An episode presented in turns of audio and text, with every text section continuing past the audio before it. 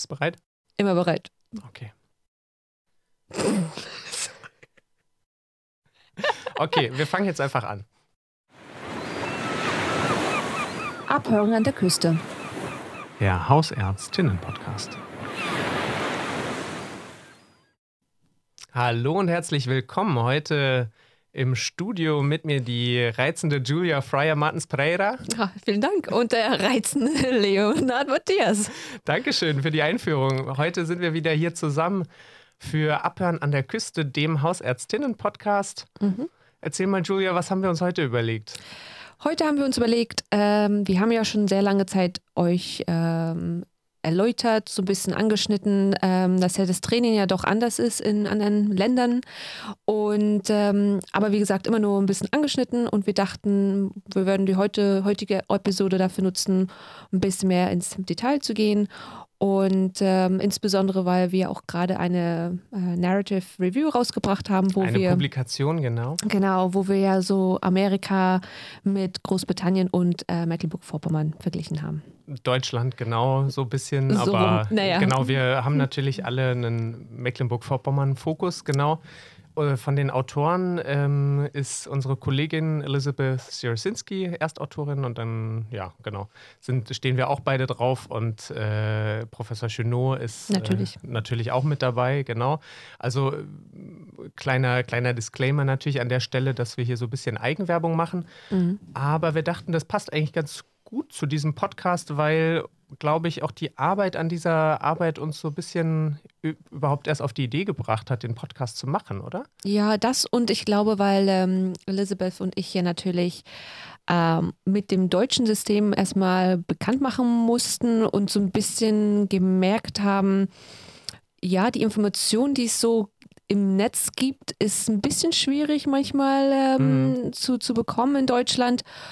Und im Vergleich ähm, müssten vielleicht auch sagen, dass äh, Elizabeth ja äh, zur Medizinschule oder Medizinstudium absolviert hat in ähm, Amerika. Äh, wie ihr wisst, ich habe es in Großbritannien gemacht und ähm, ja, wo wir dann beide nach Deutschland äh, gekommen sind, hat man dann erstmal gemerkt, hm, es ist etwas anders hier. Wo kriege ich meine Informationen her? Hat es überhaupt jemand mal verglichen? Weil ich bin ganz ehrlich, ich hatte ja auch geguckt, bevor ich hierher gekommen bin, dass ich so ein bisschen mal sehe, hat es jemand verglichen? Was ist jetzt denn eigentlich der Unterschied? Gibt es überhaupt einen Unterschied? Aber ganz ehrlich, das war sehr schwer, auch sehr schwer, äh, insbesondere für, für Mecklenburg-Vorpommern, Ich glaube auch, ja. Hm. da überhaupt irgendwelche Informationen rauszukriegen. Und ähm, im Endeffekt war es dann, naja, gucken wir mal, wie es. Äh, Genau, genau. Und irgendwie dieses Projekt äh, lag bei Professor Chenot jahrelang in der Schublade und dann kam die neue Weiterbildungsordnung raus, die neue Musterweiterbildungsordnung. Mhm. Das ist ja so die Weiterbildungsordnung, an der sich dann alle anderen Bundesländer orientieren können, dürfen, sollen. Und äh, Yippie, Föderalismus, sie dürfen natürlich auch alles ändern, was sie ändern wollen, Ja. mehr oder weniger. Sogar die Idee alleine mit dem Föderalismus war für mich jetzt, ich würde jetzt nicht sagen neu, natürlich ähm, war, war es mir bewusst, dass es sowas gibt in Deutschland. Aber wie gesagt, in Großbritannien ist es ja eher einheitlich gemacht Eher so worden. zentralistisch, oder? ja, so. aber auch noch nicht so sehr lange. Ich glaube, es waren Okay. vielleicht ähm, vier, fünf Jahre, bevor ich angefangen hatte. Also es hat sich auch sehr schnell Hm. alles geändert, weil ich ja immer weiß, das Argument in Deutschland ist, nein, wir können es nicht ändern. Das war schon immer so, so sowas kann man jetzt nicht ändern. Ähm, ja, andere Länder haben es aber auch geschafft. Und ähm, Genau, genau. Ja, das ist spannend, wenn man da so ein bisschen guckt. Ich weiß nicht, wann, äh, da haben wir jetzt in diesem Paper überhaupt nichts groß zu, in dieser Publikation nicht zu geschrieben, aber zur Geschichte der Weiterbildung, wie die sich in Großbritannien entwickelt hat, ähm, kannst du, glaube ich, auch nicht so wahnsinnig viel sagen. Aber es ist relativ, es ist relativ noch, ja, glaub ich, Genau, ich- als ich angefangen hatte, das war mir ja selber auch nicht bewusst, weil ich dachte, mh, ne, man meldet sich hier an für Medical School. Äh, oder Ne. zur Residency oder Ja, das Juni- ist schon Junior immer so, Doctor und- aber genau. im Endeffekt war es doch nicht so, weil auch in Großbritannien man Probleme hatte, dass, äh, wenn es nicht zentralisiert ist, dass sich natürlich dann Leute nur dort anmelden, wo es ähm, hip ist. Ne? Also man Mhm. möchte dann nicht äh, irgendwo ins Nimmerno, äh, Nim, Nim, Nimmer?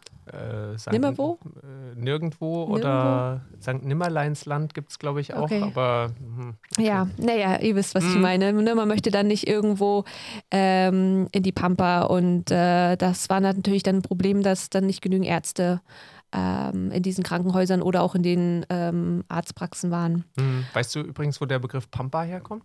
Nein. Äh, ich glaube aus der argentinischen Steppe, die heißt eigentlich Pampa.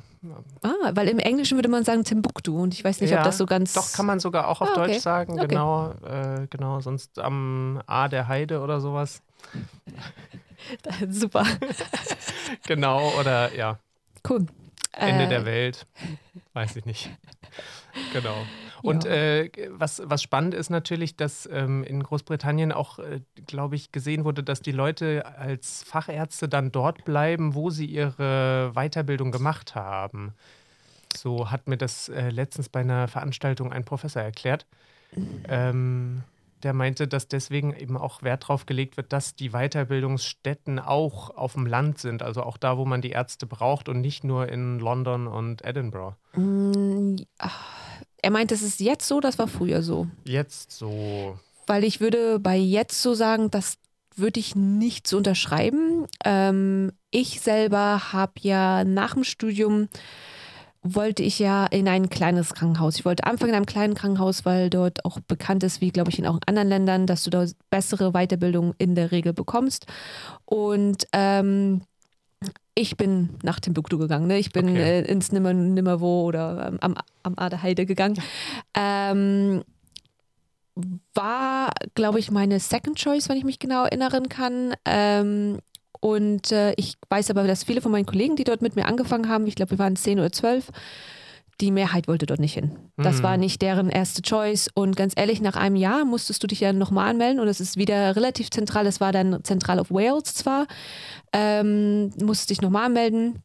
Und ich würde sagen, 90 Prozent von uns sind dann in ein größeres Krankenhaus ähm, nach Cardiff gegangen. Also deswegen, ich, ich, das ist natürlich jetzt Foundation Year, ne? Und ich kenne aber auch, dass viele, die ähm, sich dann angemeldet haben für Specialist Training, ja, die meisten wollen dann wieder dort, wo es hip ist, zurück. Und ähm, diejenigen, die eh schon Familie oder sowas hatten. Ich denke mal, es ist das gleiche in Mecklenburg-Vorpommern. Die, die hier vielleicht studiert haben, die Familie haben, die bleiben dann auch hier. Die, die hier hingeschickt wurden oder nicht hierhin wollten, versuchen es dann woanders. Ich denke mal, ja, bestimmt 5 Prozent oder bis zu 5 Prozent, wenn man hier Familie dann selber gründet, die bleiben dann vielleicht auch hier. Aber es ist eher die Minderheit und ähm, aber wie gesagt, auch beim Specialist Training hat man dann manchmal das Problem oder die Situation, du kannst auch egal wohin geschickt werden und dann musst du eben damit äh, leben. Und ähm, die meisten versuchen aber dann entweder im Verfahren noch zu tauschen oder dann mit den Jahren zu tauschen, dass sie woanders hingehen, wo krass. sie eh hin wollten. Ja, das fand ich in den USA so krass, dass die, ähm, dass die dort auch äh, letzten Endes sehr abhängig sind von diesem Mechanismus und äh, ja, wo sie dann letzten Endes eine Stelle bekommen. Also es kann sein, dass du irgendwie an der Ostküste studiert hast und dann bewirbst du dich auf eine Weiterbildungsstelle in, an der Westküste und vielleicht hast du nicht die allerbesten Noten, dann musst du doch irgendwo hin mhm. in äh, den mittleren Westen oder sowas. Ja. Und äh, steckst dann da und dann machst du vielleicht noch ähm, ja, so eine Subspezialisierung hinterher und äh, bist auf einmal nochmal in einem ganz anderen Staat sogar. Ja. Und, und, das, das ist, ja, ist ja ein riesiges Land. Und Problem ist natürlich, ähm, wenn dein Partner oder deine Partnerin dann, ähm, wenn die selber Medizin studiert haben, die können auch egal wohin geschickt werden.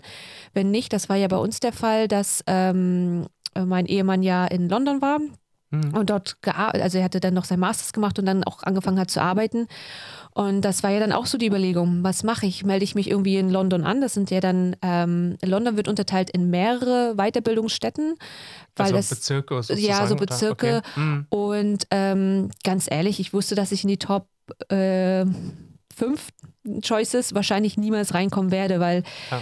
ähm, da melden sich dann auch Leute an, die vielleicht schon vorher was studiert haben, weil du kriegst dann einfach, du hast einfach mehr Punkte äh, mhm. bei, der, bei deiner An Anmeldung. Und dann war die Überlegung, ja, was mache ich? Melde ich mich jetzt irgendwo an in Essex und Co. Um, und würde dann immer, äh, sag ich mal, commuten, immer hin und her fahren. Mhm. Dann müsste aber vielleicht mein Ehemann auch noch wegziehen. Dann würden wir beide an einem Ort sein, wo es uns nicht gefällt und Unsere Überlegung war dann, okay, gut, für ein, zwei Jahre machen wir es dann eben so. Ich gehe dorthin, wo ich möchte, machen Long Distance und dann guckt man weiter. Aber es ist natürlich sehr schwierig. Ähm, ist ja auch belastend, ne? Weil eigentlich seid ihr ja, naja, doch so mehr oder weniger erwachsen gewesen ja. zu dem Zeitpunkt, äh, würde ich behaupten. Und äh, dann auf einmal nochmal so ganz sein Leben ja. nochmal auf Null zu resetten, das ist natürlich schon schwierig. Ja, und du hast eine, einige haben ja dann auch Kinder oder ähm, das Problem ja auch bei uns im ich kann jetzt nicht für jede Fachrichtung sprechen, aber in der Anästhesie für dein äh, Specialist Training, also für deine Anästhesie-Ausbildung, dann meldest du dich für die ersten zwei Jahre an, kriegst deine Rotation. Das sind diese Foundation Years, diese ba nee, nee, das sind die, also du hast deine Foundation Years, hast du so oder so, das sind mhm. immer zwei Jahre. Und, ähm, die macht man ähm, am Anfang zu jeder Weiterbildung, ne? Die also, musst du, ich würde eher so sagen, die musst du machen nach der Medizinstudium. Wäre also, vielleicht auch mal ganz gut. Ja. ja, wir wollten ja über die, die, die Studie sprechen. Ja, also, genau, aber ist so ein bisschen vergleichbar, vielleicht dann am ehesten noch mit dem AIP, diesem Arzt im Praktikum? Jein, ja und nein, denn in, wenn du wenn du in Großbritannien zur äh, Medical School gehst, ne, wenn du ein Medizinstudium absolvierst, das sind fünf Jahre. Das mhm. ist relativ getaktet. Das ist nicht so wie in Deutschland, dass du vielleicht mal ein Semester Auszeit machen kannst oder ein bisschen länger brauchen kannst und so weiter. Es sind in der Regel fünf Jahre. Die wenigsten machen mehr, außer wenn sie ein, wir nennen es Intercalated Degree machen. Aber mhm. das sind dann sechs Jahre. Also so ein Abschluss, der noch irgendwie, ja, den man mit, mit dazu macht. Noch ein Bachelor so. of Science mhm. vielleicht oder sowas Master noch dazu. in Public Health oder sowas vielleicht. Das, das ist eher später. Ach so. Ähm, mhm. Aber ja, genau. Also du machst in der Regel fünf Jahre und danach kriegst du dein ähm, Zertifikat, dass du, so das ist so ein Temporary, Preliminary ähm, Ausweis äh, von der britischen Ärztekammer und äh, die sagt aus, okay, du darfst arbeiten als Arzt, du darfst dich auch Arzt nennen, aber du darfst noch nicht alleine arbeiten. Mhm. Und dann musst du in die Foundation-Jahre und du musst eigentlich, um deinen äh, endgültigen Ausweis zu bekommen, deine also Approbation, Approbation. Mhm. genau, musst du eigentlich nur das Foundation-Jahr 1 machen. Okay. Ähm, und danach, das ist das Lustige, eigentlich müsstest du dementsprechend nicht ein Foundation Jahr 2 machen, mhm. Jeder macht es aber, weil es eigentlich, wenn du dich für Specialist Training anmeldest, die erwarten das. Okay. Aber eigentlich bist du ein voller Arzt nach einem mhm. Jahr. Ähm, genau. Und also das sind eben diese zwei Jahre und dann während deines äh, Foundation Year 2 fängst du ihm anzugucken und du würdest dich für deine Weiterbildung anmelden. Und das ist nicht so wieder wie in Deutschland, dass du sagst, hm, was mache ich dann? Ach, ich fange mal an zu arbeiten und ähm, macht dann eine Weiterbildung zum Internisten oder zum Chirurgen oder und so. Wechselt dann nochmal zwischen Innere und Allgemeinmedizin und ach, vielleicht habe ich doch mehr Interesse an Anästhesie, dann ja. mache ich vielleicht doch das und. Genau, also das hm. sowas gibt es nicht. Du musst dich wirklich entscheiden und du meldest dich richtig an. Das ist ein richtiger Prozess, der ist auch wieder zentralisiert. Und ähm, du musst verschiedene, also für verschiedene Sachen in deinem Lebenslauf kriegst du Punkte. Mhm. Zum Beispiel, du hast Teaching gemacht. Das wird dann ähm, gerankt von, du hast einfach mal so ein paar Lehreinheiten gemacht oder du hast ein Lehrprogramm erstellt. Da hast du natürlich mehr Punkte von. Also mhm. es ist ein mhm. reines Punktesystem. Und ähm, man muss eigentlich schon während seines F1-Jahres gucken, mh, hm, was brauche ich, um in meine Lieblingsweiterbildung reinzukommen. Also Wahnsinn. du musst dann schon ein bisschen planen vorher aber auch in der Regel dort, wenn ich jetzt äh, hinaus, ich weiß für mich, ich hatte erst hinausgearbeitet für Chirurgie, weil ich Chirurgie machen wollte, ähm, habe aber dann gemerkt, das ist doch nicht so ganz meine Fachrichtung, wollte dann Anästhesie machen. Aber die meisten Sachen, die ich dann so im, im, schon im F1 und F2 gemacht habe, konnte man trotzdem für gute Punkte nutzen. Mhm. Und du meldest dich dann an und dann musst du wieder mal eine Liste erstellen und sagen, hier möchte ich unbedingt hin, Mhm. Hier vielleicht, wenn ich keine Wahl habe, wirklich und hier gar nicht. Mhm. Und dann je nach deinen Punkten und einem sehr komplizierten mathematischen Prozess mhm. wirst du dann eingeladen für gewisse Interviews. Mhm. Und das ist ja, ähm, und bei einigen wäre es eben auch gut, ich weiß in der Chirurgie, wenn du schon mal die erste Facharztprüfung für Chirurgie gemacht hast, bevor du überhaupt angefangen hast oder solche Ach, Wahnsinn, Sachen. okay. Das genau. klingt ja irgendwie alles ganz schön kompliziert, aber auch sehr strukturiert und ja, also das, das ja, durchgetaktet. Das Positive ist, es ist gut durchgetaktet. Ähm, wenn du dich dann für die Anästhesie angemeldet hast, du meldest dich für die ersten zwei Jahre an. Das ist Core Training. Das gleiche ist in der Innere Medizin und in der Chirurgie. Es gibt einige ähm, Fachrichtungen wie Allgemeinmedizin und ich glaube sogar Radiologie. Äh, das ist ein Run-Through, nennt man das. Du musst dich also dich nicht nochmal neu anmelden. Mhm. Aber ähm, ja, dann hast du die zwei Jahre, das ist dein Core-Training. Du musst ein Examen machen am Ende oder mehrere, je nach Fachrichtung, bevor du dich für Specialist-Training anmelden kannst. Aber das ist eben das Ganze ist trotzdem Weiterbildung. Und das Problem ist, und das hatte ich versucht davon so ein bisschen anzuschneiden, zwischen Core Training und Specialist Training kann es eben sein, dass du wieder irgendwo anders Ach, hingeschickt dass man bist. umziehen muss. Wahnsinn. Okay. Und das ist natürlich total problematisch. Ähm, ich, ich kenne Freunde, die immer in Südwales gelebt haben und dann haben sie eine Stelle bekommen in Nordwales, in einigen Bereichen wie in Wales und ich glaube in Schottland eben auch. Da kannst du Pech haben, dass jeder mal sechs Monate woanders hin muss.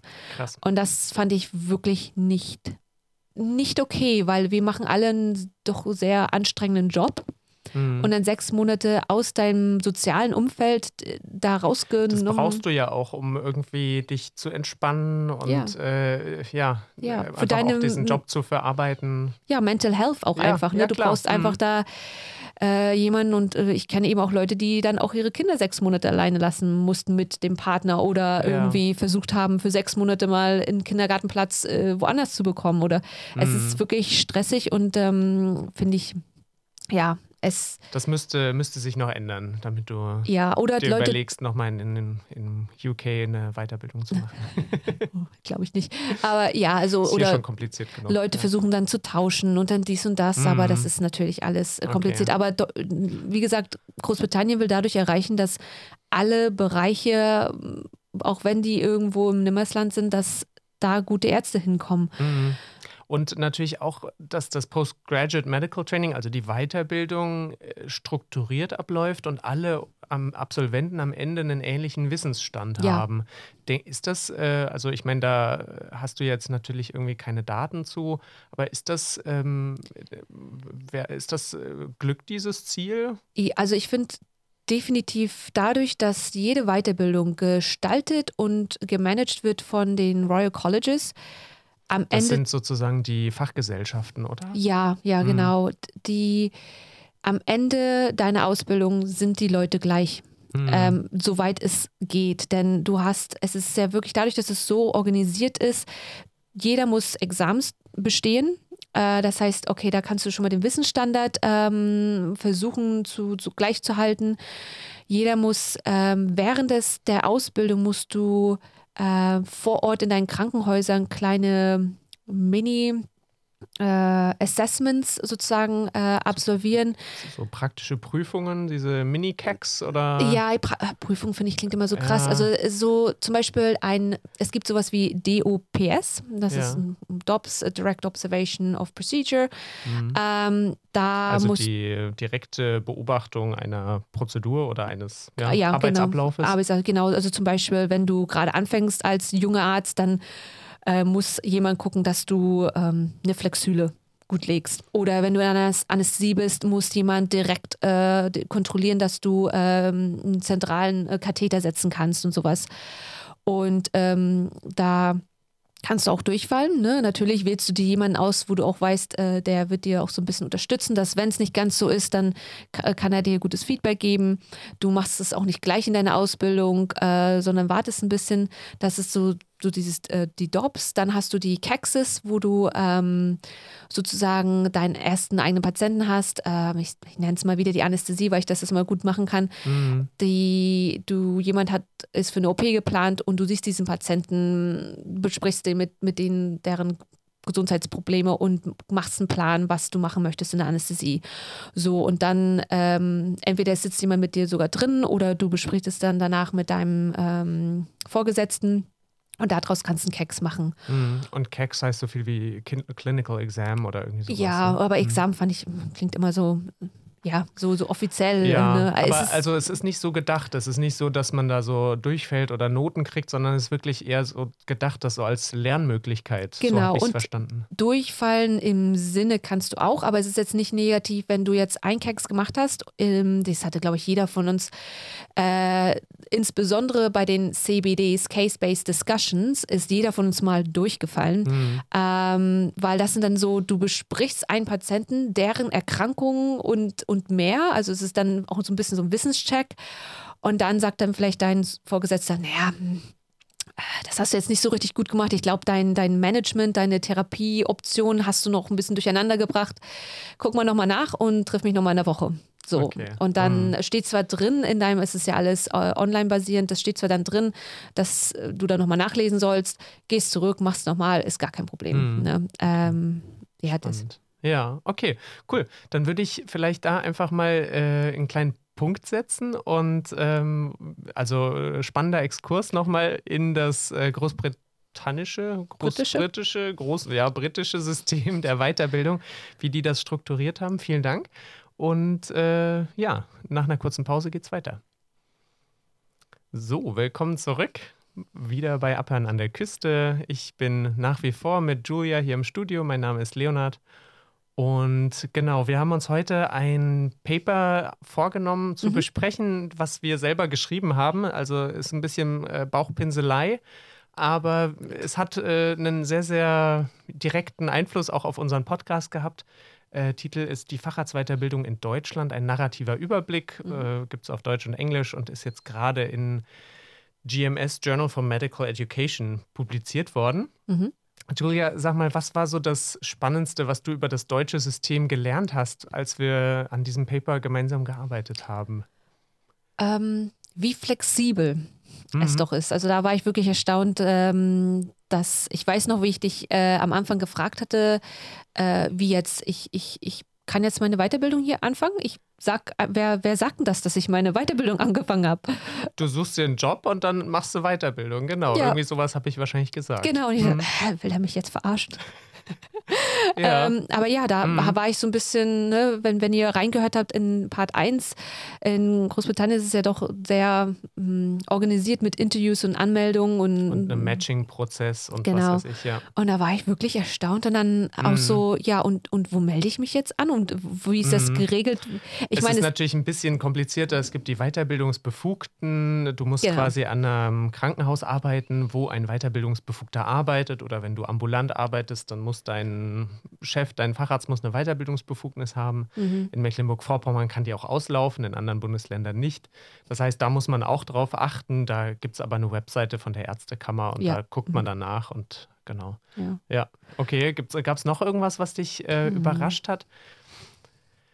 Ich glaube, was, was mich überrascht hat, ähm, war, dass äh, mein, mein eigenes Gefühl der Frustration mit der Weiterbildung, also ich, ich, ich habe ja, glaube ich, im, in den meisten Fällen tatsächlich irgendwie Glück gehabt. Ich hatte teilweise wirklich tolle Weiterbildungsstellen, tolle Weiterbilder, die mir wirklich gut den Rücken gestärkt haben und mich ja. auch sehr in meiner, ja, Arzt, äh, in meinem Arztsein sozusagen bestärkt haben oder mir auch einfach eine Menge zugetraut haben. Und das war für mich ein ganz äh, guter Lernprozess, eine gute mhm. Lernmöglichkeit.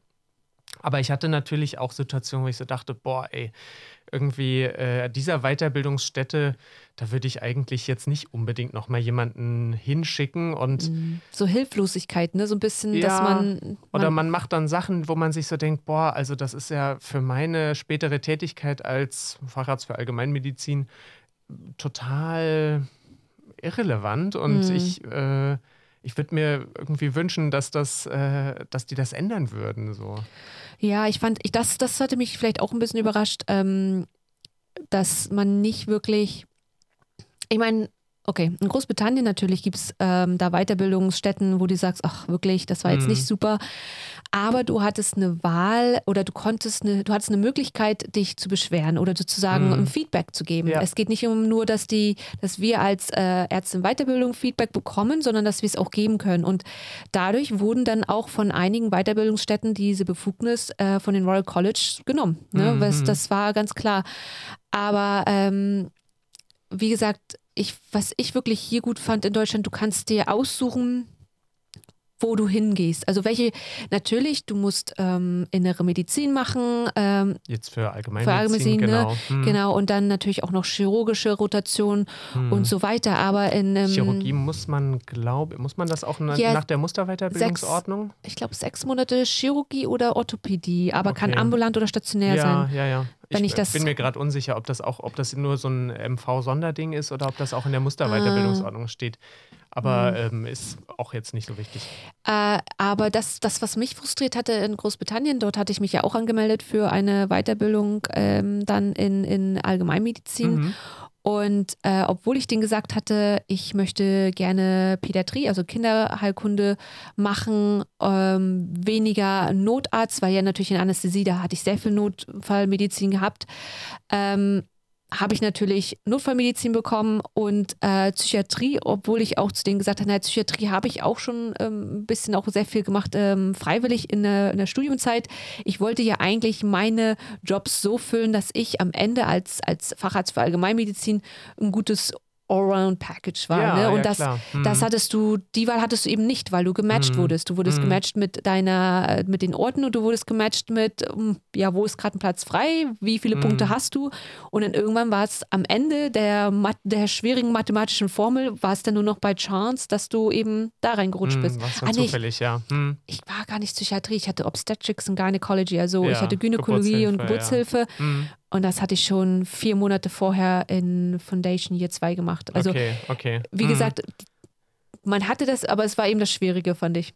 Ja, und ähm, was, was mich tatsächlich auch äh, noch beim Schreiben des Papers so ein bisschen äh, ja, überrascht hat, war, dass das nicht eben nur mein Eindruck ist, dass die Weiterbildung Verbesserungsbedarf hat, mhm. sondern dass zum Beispiel auch die Chirurgen das schreiben. Also in ja. den Quellen, die wir da angeben, äh, gibt es auch immer mal, gab es Chirurgen, die gesagt haben, ja, irgendwie die Weiterbildung, die hat sich jetzt verändert, auch irgendwie dadurch, dass sich das Krankenhauswesen äh, verändert hat. Ähm, die lernen nicht mehr unbedingt das, was sie sollen in ihren fünf Jahren oder mhm. sechs Jahren äh, Facharzt für Allgemeinchirurgie. Ja. Und die, die kommen nicht auf ihre Operation. Also da, das ist ein weiter verbreitetes Problem sozusagen. Ja. Als Allgemeinmediziner kann man ja sagen, ach ja, ich muss ja immer nur so ein bisschen oberflächlich Bescheid wissen und äh, ich muss die OP ja am Ende nicht selber machen. Aber wenn der ja. Chirurg nicht gut weitergebildet wird, wenn der ja, keine Ahnung von Schlüssellochchirurgie hat, äh, ja. sozusagen jetzt überspitzt gesagt, dann ist das ja ein wirkliches Problem auch für die Patienten. Und ja. also ich denke, dass äh, und dadurch haben sie natürlich auch mehr, noch mehr Zeit am Ende. Also ich weiß von den Chirurgen oder mhm. haben wir auch gelesen, okay, die werden zwar dann Fachärzte für Chirurgie, aber danach müssen sie so viel Zeit auch investieren, um ihre Zahlen eben ne, zu, zu erhöhen. Und das ist natürlich das bestimmt auch sehr frustrierend für, für, für mhm. die ist, ne? weil man ja zumindest hoffen würde, nach wenn man Facharzt ist, man hat einen gewissen Standard und man kann gewisse Sachen machen. Ähm, aber ja, das, was sie machen mhm. wollen, die Chirurgie, leider dann. Ja, und dann hängt das ja manchmal auch noch irgendwie an der Nase ab und von den äh, Fachärzten, Oberärzten, mhm. ob sie dich überhaupt in den OP lassen oder nicht, oder ob du quasi nur auf Station äh, gefangen bist oder und ob dich du, dort. Ob du im OP nur stehst und irgendwelche Instrumente hältst, halten ja, musst. Genau. Ja, das ist, ähm, genau. Das ist äh, ja nicht nur ein äh, Schicksal von PJ-Studierenden, sondern auch von Ärzten in Weiterbildung ja. teilweise, das stimmt, ja. Und im Vergleich zu Großbritannien, weil wir darüber sprechen, ist, ähm, kannst du da das dir dann eben so ein bisschen auch einklagen. Natürlich ist es auch in mhm. deiner Hand. Wie, Einfordern. Ja, ja. genau, in, mhm. in, deiner Hand, wie, wie viel du machst, aber du kannst eben sagen, hier, guckt mal, einen Monat lang habe ich keine OPs oder keine mhm. OP-Zeiten zugewiesen bekommen. Ne, das geht so nicht. Und. Das ist, äh, glaube ich. Das finde ich gut, ja. Ein Kollege aus Dänemark, der hat mir zum Beispiel erzählt, dass er am Ende des ersten Weiterbildungsjahres Chirurgie, dass er da einen Kurs belegen musste, musste mhm. zu Schlüssellochchirurgie. Ja. Und ähm, dann, nur wenn er den bestanden hat oder wenn er den absolviert hatte, dann durfte er ins zweite Weiterbildungsjahr fort, ja, ja. Äh, also weitergehen. Das fand ich total spannend und das äh, so eine neue, neue Sache, dass man sagt, okay, wir müssen wirklich gucken, dass ihr die Kompetenzen habt, mhm. um dann auch weiter in der Weiterbildung ja, aber auch eben die, die Chance, ne? wenn er es machen musste, dann musste eben auch die Organisation in der Lage sein, das, das zu geben, also zu, zu providen, ich mhm. weiß gerade nicht das Wort, aber an, an, ja. anzubieten. Ne? Also mhm. Also deswegen, das finde ich ja das Schöne, okay, du, es stresst dich vielleicht, in Dänemark oder auch in Großbritannien, dass mhm. du gewisse Sachen machen kannst, bevor du weitergehen kannst. Ja, ist ein zweischneidiges Schwert auch, ne? Wenn du dann sagst, okay, da muss ich jetzt aber an den anderen Teil des Landes ziehen oder des Bundeslandes, nur mhm. weil ich äh, jetzt auf einmal ja eine neue Rotation brauche. Ja. Das ist natürlich auch nervig. Mhm. Ja, deswegen ich finde immer, besonders nachdem wir das Paper geschrieben hatten, äh, optimales Weiterbildungssystem wäre wahrscheinlich eine Mischung aus deutschen und britischen. Und äh, genau individualisiert auf den einzelnen Arzt, die einzelne Ärztin in Weiterbildung zugeschnitten, ja, wo sich jeder rauspicken kann, okay, ich möchte 60 Prozent Supervision, 40 Prozent Freiheit und naja, du möchtest vielleicht 70 Prozent Supervision und 30 Prozent Freiheit oder sowas. Ich meine, es ist ja ganz klar, dass äh, bei jeder Ausbildung wird es mal Zeiten geben, die uns nicht gefallen, ja. sei es in der Medizin oder ähm, keine Ahnung, als Bäcker ja, oder sonstige sind keine Sachen. Herrenjahre, ne? Ja, aber man muss natürlich auch sehen. Ähm, Wie ich diesen Spruch hasse, ja, Entschuldigung. Du klingst wie ein alter Dad. ähm, ja. Nein, aber äh, das ist natürlich klar, aber wenn du natürlich zwei, drei, vier, fünf Jahre Frustration hast und dir immer nur gesagt wirst, ja, aber am Ende wird alles super und du denkst mhm. dir, ja, das Ende, das ist aber noch sehr weit weg. Ja, oder mhm. du guckst dir dann die Arbeit der Oberärzte, der Fachärzte an und denkst dir so, ja, aber irgendwie so, äh, wie die arbeiten, will ich doch gar nicht arbeiten. Im schlimmsten Fall. Ja. Und äh, das ist natürlich echt ein großes Problem, weil natürlich da auch der Staat ganz viel Geld schon in dich investiert hat. Das Medizinstudium kostet anscheinend eine Viertelmillion pro Studierenden. Mhm. Dann die Weiterbildung, naja, die ist so ein bisschen ja, selbstfinanziert oder querfinanziert durch das Gesundheitswesen. Also ja. die ist ja außer in der Allgemeinmedizin äh, nicht groß bezuschusst. Aber wenn du jetzt da mal überlegst. Und dann hört jemand im vierten Jahr auf und dann denkt man sich so, ja, schade irgendwie, den hätten wir gebrauchen können. Ja, aber da ist natürlich dann der Punkt, glaube ich, wo auch, glaube ich, Deutschland realisieren muss, es wird so viel Geld investiert. Ähm, ihm es muss sich etwas ändern, damit Leute nicht kurz vor Schluss gehen. Mm, ne? Mm. Und weil es ist, es gibt wie in anderen europäischen Ländern und ähm, Weltländern, ne? äh, es gibt Ärztemangel und ähm, dann müssen wir wirklich mehr Zeit investieren, es zumindest ein bisschen zu verbessern. Es wird niemals ein perfektes System geben, mhm. natürlich nicht, aber ansonsten, ja, es ist einfach nur Geld rausgegeben und im Endeffekt ist es gehen Leute. Und das ist natürlich mhm. auch nicht gut. Ja, und das äh, Spannende ist ja, dass diese Zahlen gar nicht so wirklich erfasst werden. Also es gibt ein Meldewesen von den Ärztekammern, mhm. die gucken quasi, okay, welchen Facharzt hast du oder bist du in Weiterbildung und wo arbeitest du? Äh, besonders wichtig, um zum Beispiel die Ärztekammerwahlen abzuhalten zu können oder andere Wahlen. Mhm. Aber wie weit kommen die Leute oder wie lange brauchen die von ja, Approbation, also Ende des Medizinstudiums bis Erlangung des Facharztes? Wie lange sind die dann auch niedergelassen oder stationär tätig? Solche ja. Zahlen, die werden ähm, meines Wissens nicht strukturiert erhoben. Und ähm, wir haben versucht in dem Paper, ähm, oder ich habe versucht, da so ein ja. bisschen äh, mit Zahlen zu jonglieren und zu gucken, okay, irgendwie die Bundesärztekammer gibt da so gewisse Zahlen raus und ähm, ich kann ja mal runtergehen zu diesen äh, Punkten, was wir da gesehen haben. Genau, also wir haben uns äh, ja auch versucht, die Zahlen anzuschauen in mhm. dem Paper und ähm, die Bundesärztekammer sagt, es waren, ähm, ja, äh, Stand 2020, 409.121 Ärzte und Ärztinnen in Deutschland gemeldet. Und 117.000, 118.000 ungefähr hatten noch nicht die Weiterbildung abgeschlossen. Ja. Also schon ein ganz schön erheblicher ja, ja. Anteil, würde ich sagen. Und ähm, da wird jetzt aber auch nicht unterschieden, wie viele sind im ersten, zweiten, dritten, vierten, fünften Jahr. Ja. Ähm, und äh, vielleicht, also äh, wirkliche Zahlen, wie lange denn die Weiterbildung dauert, das äh, wurde nur so hier und da mal erhoben. Also die Ärztekammer Westfalen-Lippe hat zum Beispiel mal geguckt und die haben herausgefunden, dass der typische Allgemeinarzt oder Facharzt für Allgemeinmedizin, dass der seit Approbation neuneinhalb Jahre im Schnitt gebraucht Was hat. Ziemlich lang ist. Ja, genau. Und ich meine, das wird natürlich auch in die Länge gezogen durch Erziehungszeiten, Elternzeiten, Schwangerschaft. Mhm. Äh, ne, zwei Drittel der Medizinstudierenden sind Frauen. Aber überlegst, dass das der Durchschnitt ist. Ja. Dann wie viele machen viel länger? Ja, das ist unglaublich, ne? Und ich sag mal, in Großbritannien, der Durchschnitt nach der Approbation, also wenn wir sagen nach F1, mhm. wären vier Jahre. Das eigentliche Training, das die eigentliche Weiterbildung für ähm, Allgemeinmedizin, als ich weggegangen war, waren drei Jahre. Mhm. Und das wird dann auch durchgezogen. Genau, ja. einige machen vier Jahre, insbesondere ja. wenn man ein bisschen Forschung machen will. Mhm. Du hast ja, glaube ich, auch ein bisschen ausgesetzt oder pausiert, wenn ich mich Genau, in, äh, in der äh, Anästhesie, ähm, weil ich war ja schon, ja schon lange interessiert in der Forschung mhm. und ich hatte das so ein bisschen während des Core-Trainings versucht, nebenbei zu machen, aber ja, wenn man wirklich etwas verändern will, braucht man ein bisschen mehr Zeit und mhm. ähm, habe mir mir dann zwischen Core Training und Specialist Training, äh, habe ich mir dann einen Clinical Research Fellow Job gegeben, mhm. geholt, ähm, was natürlich, glaube ich, auch in Deutschland nicht so wirklich gang und gäbe ist. Es ist mehr im Kommen, glaube ich. Die mhm. versuchen, äh, das ist ja immer eine spannende Sache, wenn du Kliniker, also oder Leute, die wirklich Ahnung von der Patientenversorgung haben, dann ins Labor holst oder ins, Lab äh, ins Office, in, ja, ins ja. Büro und äh, denen dann irgendwie ein Forschungsprojekt in die Hand drückst, die haben meistens einen anderen Ansatz als reine Wissenschaftler, die ja. nur ja, nur Wissenschaft nur machen. Wissenschaft machen, ja. genau. Und nur um noch mal ganz kurz auf die Zahlen zurückzukommen, ich mhm. äh, bin gerade noch auf den letzten Absatz, äh, über den letzten Absatz gestolpert. Ähm, also 118.000 Ärzte in Weiterbildung gibt es in Deutschland. Mhm. Im Jahr werden knapp 14.000 Facharzttitel verlie verliehen. Mhm. Also ja, weniger als ein Zehntel, kann ja. man sagen. Also mhm. Das würde sich ja auch decken dann mit diesen neun oder zehn Jahren Weiterbildung ja. im Schnitt, jetzt für Allgemeinmedizin. Und äh, von diesen 13.000, 14.000 waren 1666 in Allgemeinmedizin. Das klingt irgendwie ja. ganz schön wenig, oder?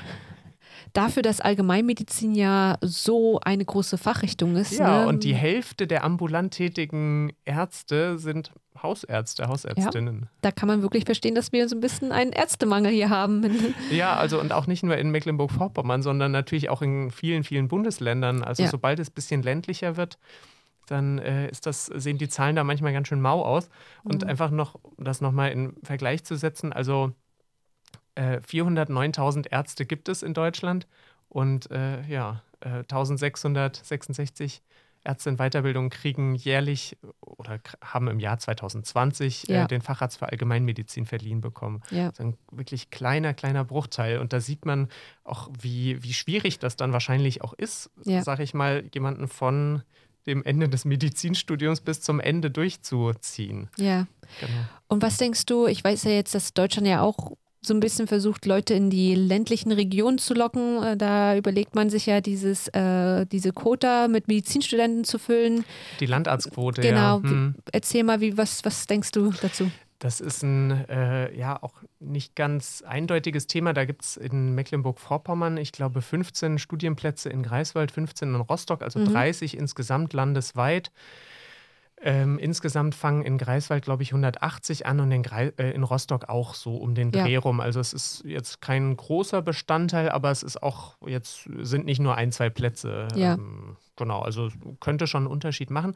Und die müssen sich verpflichten, ich glaube, fünf Jahre nach Ende des Medizinstudiums mindestens in Mecklenburg-Vorpommern zu arbeiten, fünf oder zehn Jahre ja. oder sowas. Also, also gar nicht, äh, Sie müssen gar kein Facharzt sein und dann zählen die Jahre, sondern äh, da wissen, weiß ich tatsächlich nicht, müsste ich nochmal nachgucken. Ja. Ähm, Genau, und das ist äh, in Mecklenburg-Vorpommern so gelöst, dass tatsächlich die Kassenärztliche Vereinigung, also die, die quasi das Geld von den Krankenkassen bekommt und das dann an die ambulant tätigen Ärzte verteilt, dass die die Studierenden auswählen und gar nicht so sehr die Universitäten, komischerweise. Okay.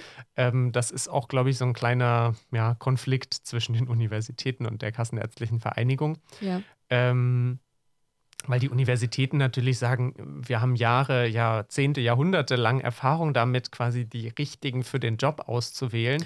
Und die naja. Kassenärztliche Vereinigung sagt, naja, aber wir müssen die Versorgung sicherstellen. Ja, mhm. wir haben einen Vertrag mit den Krankenkassen, dass überall ja, Hausärzte sitzen, Fachärzte für Nephrologie und so weiter, damit äh, nicht am Ende nur in Neubrandenburg, Rostock und Greifswald äh, ja.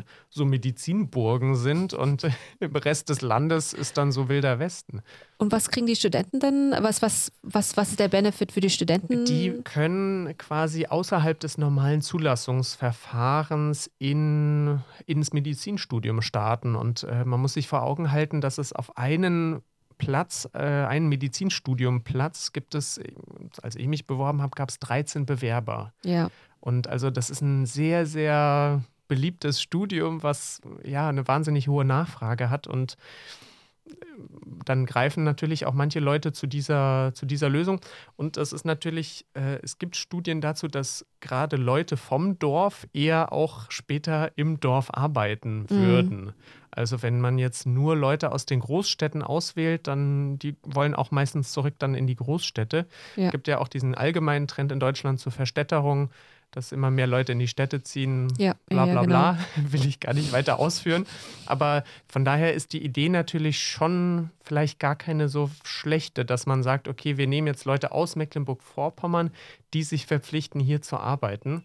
Ja. Meine Frage ist dann natürlich immer, okay, aber was ist, wenn die dann so ein bisschen die Uniluft schnuppern? Vielleicht entscheiden die sich dann um und sagen, oh, ich will doch in die Forschung, was ja vielleicht auch nicht schlecht ist. Oder sie äh, merken auf einmal, ihr Traum ist es, im, in der Unfallchirurgie in München zu arbeiten, weil da der, ja, der großartige, äh, die großartige Frau Professor äh, So und so. Knochenbrecher, ja. Knochenbrecher arbeitet und bei der äh, kriegt, kann man alles lernen oder sowas. ja. Ja, ich weiß nämlich auch nicht, was dann passiert. Ähm, aber ich denke mal, es ist ein Mhm. Vertrag und äh, Ja, es ist ein Vertrag, man kann sich da wohl freikaufen dann. okay. Aber es ist dann natürlich auch so ein bisschen unschön, wenn man dann so sagt, okay, bitte zahl uns ein paar tausend, mehrere, zehntausend, hunderttausend, keine Ahnung, wie viel ja, Geld das, das dann ist am Ende natürlich ist. schwierig. Hm. Mhm. Ja, genau. also ich weiß, in Großbritannien, da versuchen sie es auch mit Geld. Mhm. Eher, also es gibt eigentlich zwei äh, Situationen. Entweder sie sagen, ähm, wenn du dich für deine Fahrradausbildung anmeldest, komm hierher und kriegst X Geld. Mhm. Okay. Musst dafür aber dann fünf Jahre hier bleiben nach deiner Ausbildung oder so ungefähr. Ne? Es gibt verschiedene Systeme. Oder in meiner ähm, University war das so Mhm. gewesen, dass du konntest dich äh, du konntest wählen, ländlich ähm, deine Ausbildung zu machen, auch als äh, Medizinstudent. Und wo du es dann eben, natürlich, wenn es Rotation im Krankenhaus gab, kamst du in die kleinen Krankenhäuser, Inverness und, äh, und Co. Ähm, und dann, wenn du deine Hausarztpraxen besucht hast, ähm, kamst du dann eben in die richtig ländlichen, ähm, ins Nimmersland. St. Nimmerleinsland oder sowas. Ja, okay. Genau, Mhm, äh, weil sie dadurch eben versuchen, okay, wenn Leute schon Ja. überlegen, jetzt im Studium sowas Mhm. zu machen, dann äh, die Wahrscheinlichkeit, wenn wir es ihnen jetzt schmackhaft machen, wir müssen gar nicht mit Geld locken oder sonstiges, sondern die Mhm. bleiben dann hier auch. Genau, also in, in Bayern gibt es zum Beispiel die BELA, die beste Landpartie. Oh. Ähm, das ist so eine Initiative, da hat der bayerische Staat gesagt, okay, wir nehmen ein bisschen Geld in die Hand. Die haben da, glaube ich, zwei Millionen Euro oder sowas rein investiert. Ähm, das ist natürlich für Mecklenburg-Vorpommersche Verhältnisse, Ja, schwierig. glaube ich, nicht ganz so leicht vorstellbar oder Ja. so.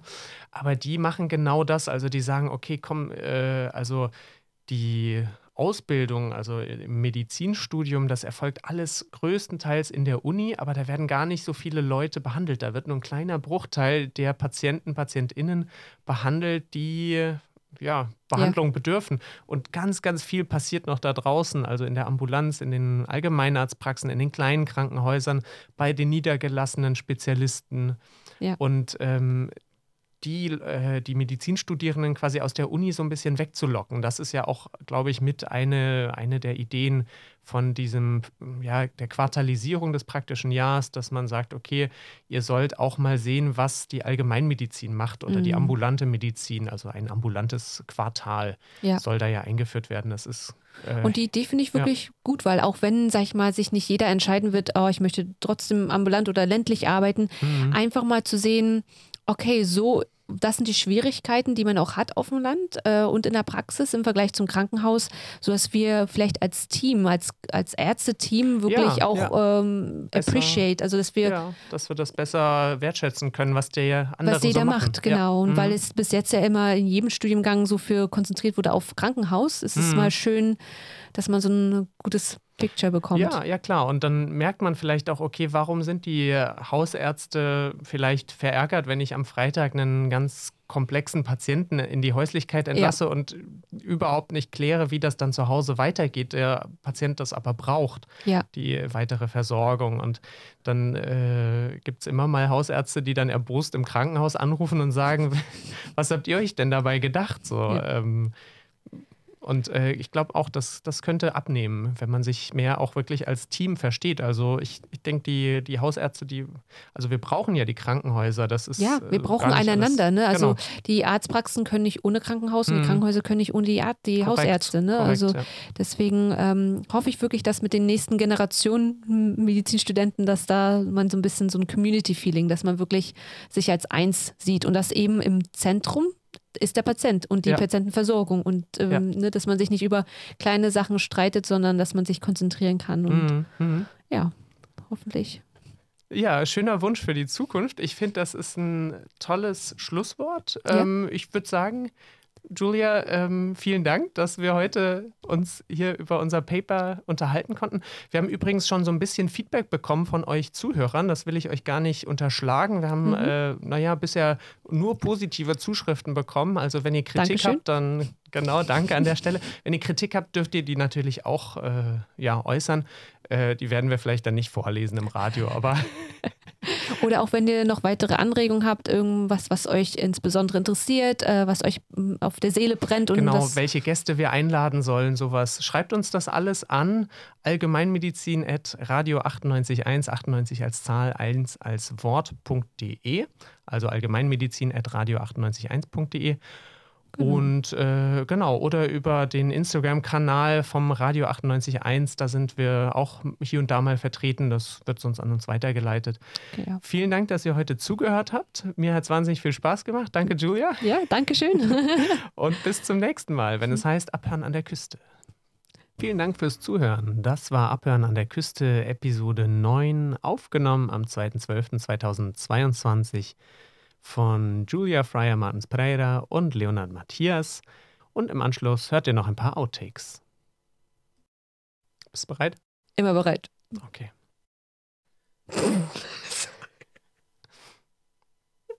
Entschuldigung. Alles das gut. war so. Alles gut. Ich wollte jetzt nicht direkt ins Mikro einatmen, aber irgendwie, ja, es, ist, erfordert viel Koordination. Ich hatte noch keinen Kaffee, Julie. Okay, wir fangen jetzt einfach an. Hallo und herzlich willkommen heute im Studio. Es ist der 2. Dezember 2012 und ich habe mit mir im Studio die. 2012. Okay, noch einmal aufs Neue. Sorry. Demenztest gescheitert. Das kommt in die Outtakes. Ähm, ja. Hallo und herzlich willkommen. Es ist der zweite. Okay, ich sag kein Datum mehr. Ich muss mich kurz. Ich wusste, warum ich heute kein Make-up drauf mache. So lustig waren die Geschichten wirklich nicht. Nein, aber das ist so ernst. Und dann 2012. Wir haben lange geplant, um diesen Podcast zu machen, Julia. Ja. Okay. I'm ready.